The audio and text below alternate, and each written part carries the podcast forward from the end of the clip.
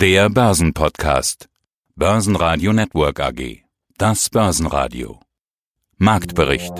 Im Studio Sebastian Leben und Brian Morrison. Außerdem hören Sie diesmal Kapitalmarktanalyst Helge Rechberger von Raiffeisen Research zur US-Wahl, Donald Trump versus Joe Biden und zu den Zahlen von Enphone CEO Hans Schimanski, Unica CEO Dr. Andreas Brandstätter und Jock CEO Dirk Kraus. Alle Interviews in ausführlicher Version hören Sie auf börsenradio.de oder in der Börsenradio-App. Die sogenannten Fed Minutes, also das Protokoll der US-Notenbank-Sitzung, wird manchmal genauso intensiv verfolgt wie so eine Fed-Sitzung selbst. Meist steht da nicht allzu viel Neues drin, eigentlich wollen sich die Börsianer nur in ihrer Liquiditätssucht bestätigt sehen. Gestern stand aber etwas anderes drin als erhofft, nämlich dass es wegen Corona keine allzu schnelle Wirtschaftserholung in den USA geben wird. Die Wall Street musste danach deutlich ins Minus und wir machen es am Donnerstag nach. Minus 1,1% auf 12.830 Punkte. Und wir werden auch weiter in die USA schauen, denn da ist der Wahlkampf jetzt so richtig gestartet. Guten Tag, Helge Rechtberger, Senior Analyst bei Raiffeisen Research in Wien. Der US-Wahlkampf ist mit der Nominierung von Joe Biden als Demokratenkandidat und Kamala Harris als seine potenzielle Vizepräsidentin jetzt auch ganz offiziell eröffnet. Herr Rechberger, Wahljahre sind auch immer besondere Börsenjahre, beziehungsweise eine US-Wahl ist immer auch börsenrelevant und ein großes Thema. Welche Bedeutung hat diese US-Wahl 2020 aus Ihrer Sicht? Ja, wie das so oft so ist bei Wahlen, wir werden das im Nachhinein beurteilen können. Wahljahre waren wichtige Jahre an den Börsen mit wichtigen Weitweichenstellungen. Und man kann sagen, wenn man hier die richtige Nase hatte, dann konnte man auch einiges an den Börsen hier generieren. Sehr oft ist das Problem, dass die Umfragen im Vorhinein mit Unsicherheiten behaftet sind und es dann sehr oft anders kommt, als man denkt. Denken wir ganz einfach vier Jahre zurück, als es dann doch nicht Hillary Clinton wurde und Trump eben erstmals Präsident wurde. Da waren auch erstens die Umfragen falsch und zweitens kann ich mich noch sehr gut erinnern, waren immer die Umfragen so ein bisschen in Richtung Trump tendiert sind, sind die Börsen eigentlich eher gefallen. Man hat sich eher vor seinem Trump gefürchtet. Und im Nachhinein, als es dann geworden ist, per November 2016, haben die Börsen sehr schnell ins Positive gedreht, als man gesehen hat, dass er seine vollmundigen Versprechen auch umzusetzen beginnt, war das dann doch eher an den Börsen positiv gesehen. Also es geht hier erstens einmal darum, es richtig zu beurteilen und richtig zu sehen und dann kann man vielleicht davon profitieren. Ich glaube, an diese Wahl können wir uns alle noch erinnern, weil das war wirklich das Riesenthema, eigentlich das Thema des Jahres. Da wurden schon Wochen und Monate vorher, ging es eigentlich um nichts anderes mehr. Und so ist es ja ganz oft bei US-Wahljahren. Ich hatte es schon gesagt, das ist häufig dann das Thema des Jahres. Hat denn diese Wahl auch das Zeug dazu, dieses Jahr Thema des Jahres zu werden? Wir haben da ja noch dieses Corona-Thema.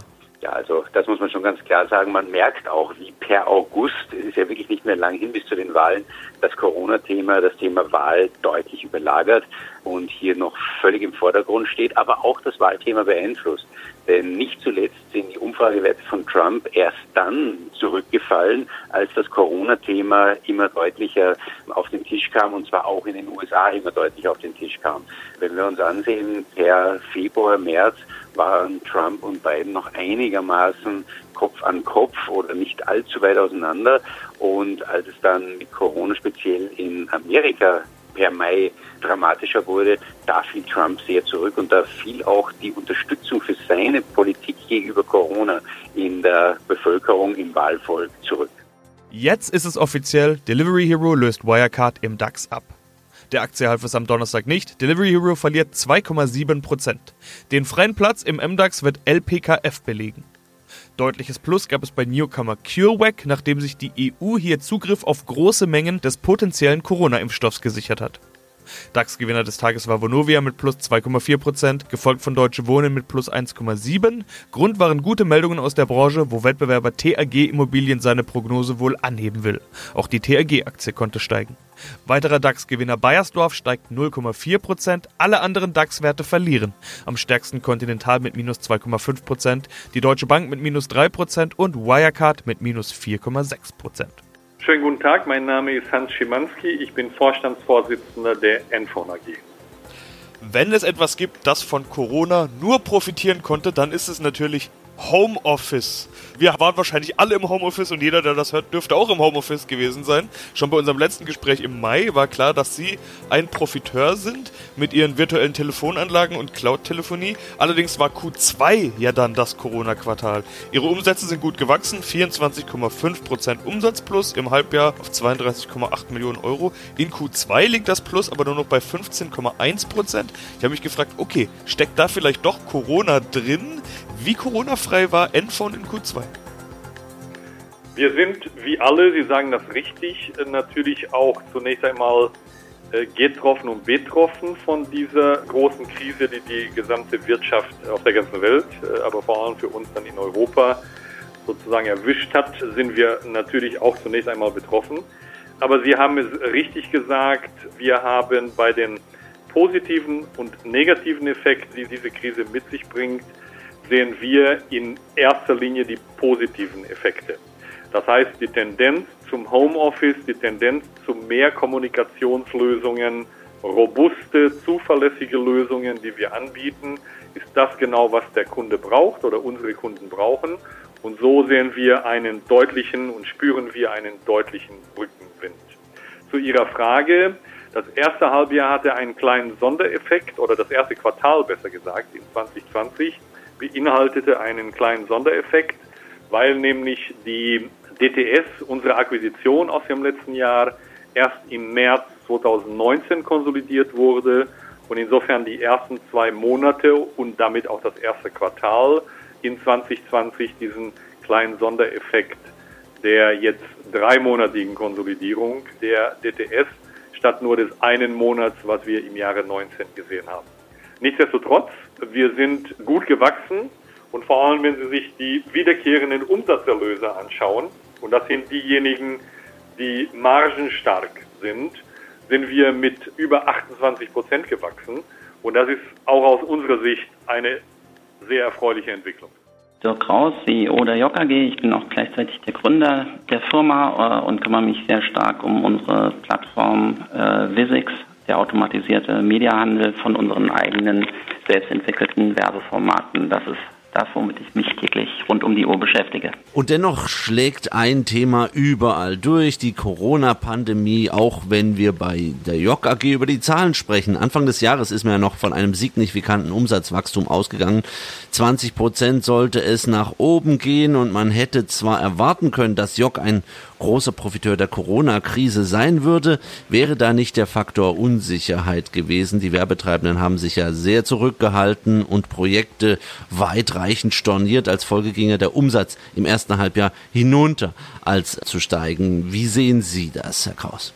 Also zunächst ist erstmal vollkommen richtig. Ähm, wir sind im ersten Quartal mit 18 Prozent gewachsen und hatten bereits im März einige Stornierungen von, von Mediabuchungen sodass das Wachstum deutlich über 20 Prozent allein im Q1 schon ausgefallen wäre. Die Monate April, Mai, natürlich aber auch Juni, also logischerweise das komplette zweite Quartal war äh, massiv betroffen von der Corona-Krise. Die Werbetreibenden haben sehr, sehr viele Budgets zurückgehalten, teilweise äh, komplett gecancelt. Ähm, und so ist es in der gesamten Industrie ähm, zu massiven Rückgängen äh, gekommen, auch im Digital Advertising, in, in, dem Teilbereich quasi, in dem wir uns bewegen. Nichtsdestotrotz sind wir ähm, da noch einigermaßen glimpflich davongekommen, sodass wir aufs gesamte Halbjahr nur einen Rückgang von sechs Prozent auf der Umsatzseite ähm, ausweisen müssen. Wir haben dann allerdings gesehen, dass also jeder Monat schon wieder anfängt, sich zu erhöhen ich würde sagen, momentan liegt auf, dem, auf der gesamten Entwicklung immer noch so ein bisschen so ein Schleier, ähm, wenngleich die Tendenz doch wieder deutlich positiv ist. Andreas Brandstetter, Unica Insurance Group, CEO. Und wir sprechen über ihre Halbjahreszahlen, beziehungsweise eben auch dieses Covid-19-Lockdown-Quartal Q2. Im Mai zu Q1 mussten sie uns ja im Interview von Verlust berichten. Als Grund wurde eben Corona genannt. Jetzt kommen die Halbjahreszahlen und die Überschrift sagt eigentlich schon alles. Halbjahresergebnis trotz Covid-19 ins Positive gedreht. 55,4 Millionen Euro Vorsteuerergebnis. Jetzt muss man ja sagen, Q1 war ja gar nicht so sehr Corona, sondern eben Q2 mit Lockdown und Pandemie. Sieht man ja, wie sich das überall niederschlägt. Wieso war Q2 mit 69 Millionen Euro Vorsteuerergebnis besser als Q1? Das Motto im Halbjahresbericht lautet bei Ihnen ja Herausforderung angenommen. Weil die versicherungstechnischen Belastungen durch Covid-19 in diesem ersten Halbjahr mit 90 Millionen zwar sehr groß waren im Non-Life-Bereich, weil wir allerdings trotzdem eine Verbesserung des versicherungstechnischen Ergebnisses zu verzeichnen hatten. Wir hatten weniger Einflüsse aus Naturkatastrophen als in den letzten Jahren und andererseits hatten wir auch positive Effekte aus dem Thema Covid-19, unter anderem dadurch, dass unsere Kunden weniger als sonst mit ihren Autos unterwegs waren, dass es weniger Unfälle in der Freizeit gab und auch weniger Arztbesuche.